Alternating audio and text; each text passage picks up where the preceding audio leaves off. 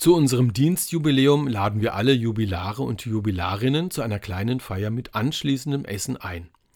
25 Jahre, 40 Jahre, da kommt schon die ganze Fülle beruflicher Erfahrungen an diesem Tag zusammen. Im Guten wie im Schlechten, mit Höhen und Tiefen und gerade in den bewegenden Zeiten, die wir in der Kirche durchmachen.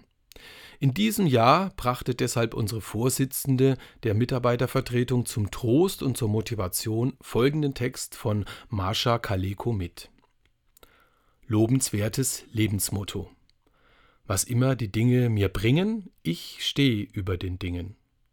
Was immer die Dinge mir tun, ich tue, als wäre ich immun. Und kann ich das Wollen nicht wollen, so schicke ich mich in das Sollen. Die Haltung zum Guten, zum Schlimmen kann keiner als nur ich bestimmen.